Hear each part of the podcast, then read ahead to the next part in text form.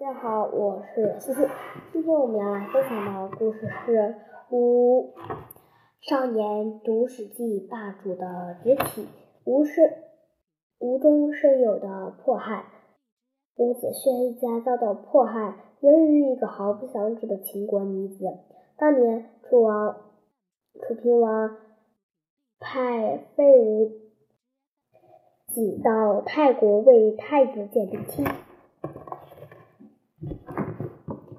泰国公主姿色较好，费无己一见一见，先行回国报告楚王，说这秦国公主是个绝世美人，大王可纳为己有。至于太子，日后为他另娶新妻就是。世间真有这样的美人？楚平王难以抵抗美色的诱惑。就按照费无情的建议，把晋国公主纳为自己的妻子。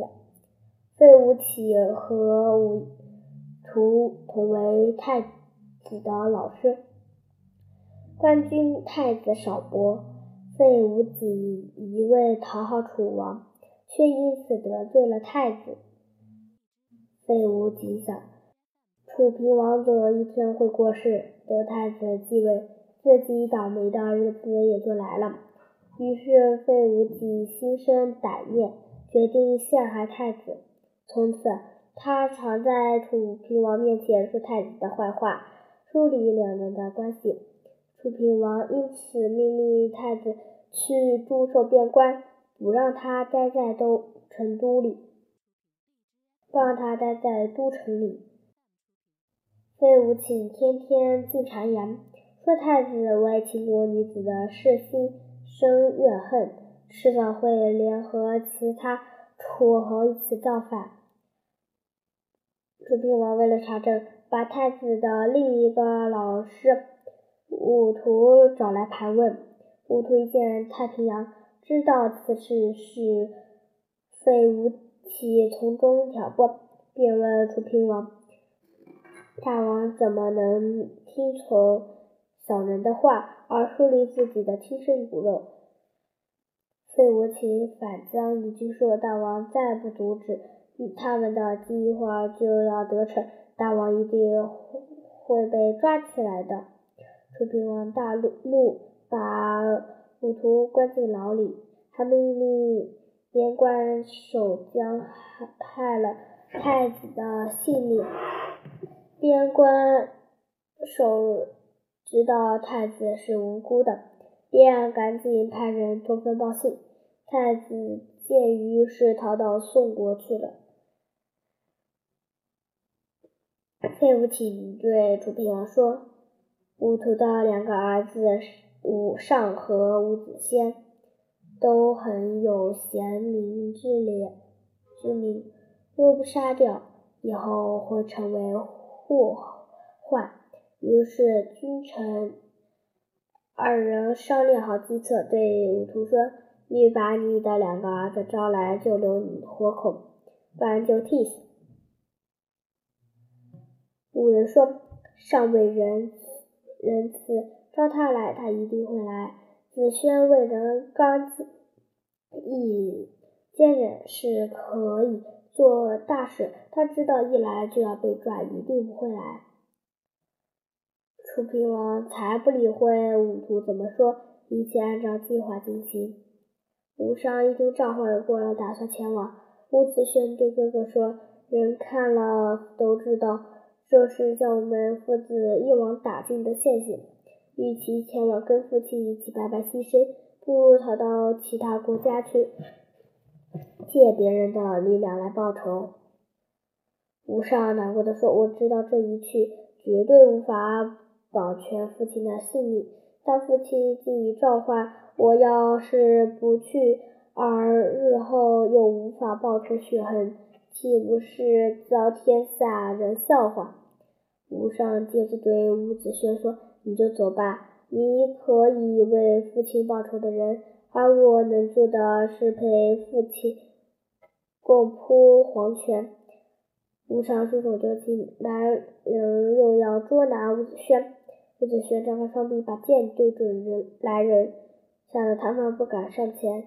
伍子胥听说太子建在宋国，就逃往宋国。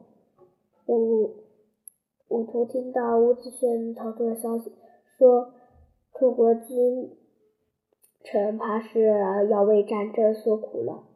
没多久，他和尚武就被楚平王杀害了，奔向吴国。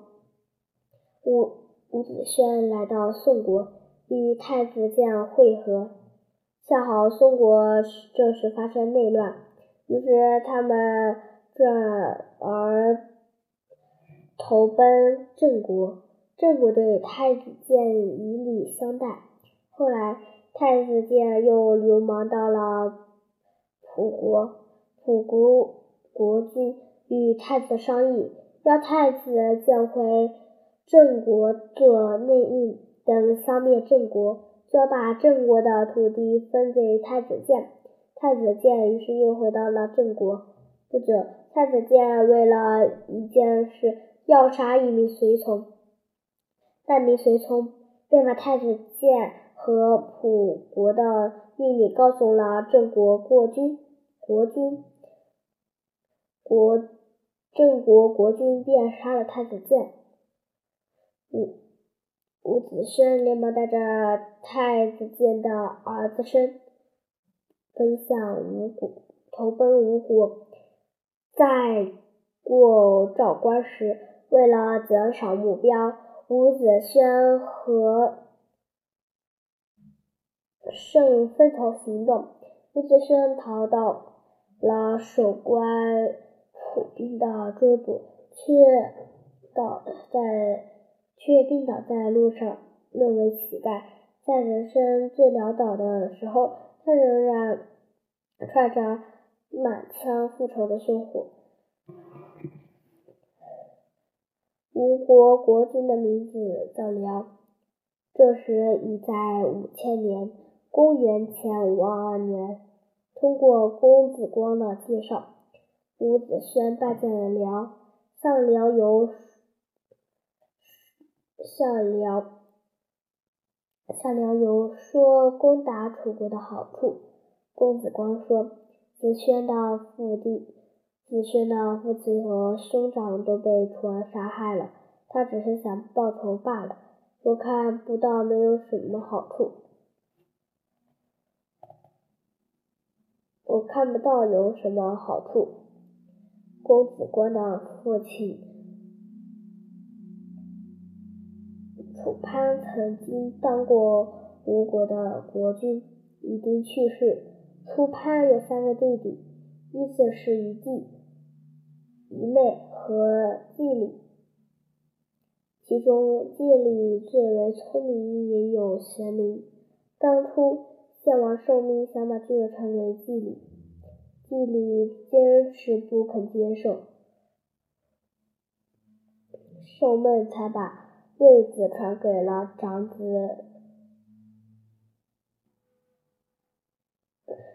把长子传给了楚派。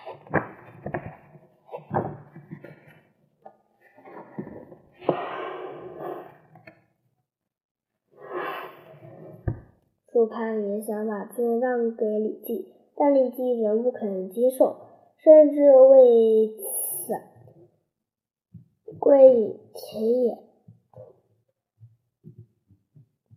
想出一个办法，采用兄终弟及弟及的传位方式，让二弟、三弟轮流当国君，这样最后会轮到李四弟、四弟李绩。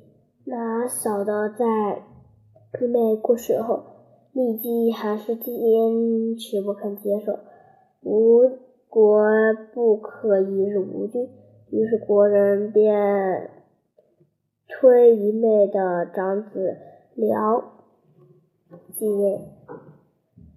公子光对这样的结果很不满，他是范的长子。李绩既然不愿当国君，那么啊，有应该由他继承才对，怎么会轮到辽？公子光因此就想除掉辽，并打算用武力夺回他本拥有的国君之位。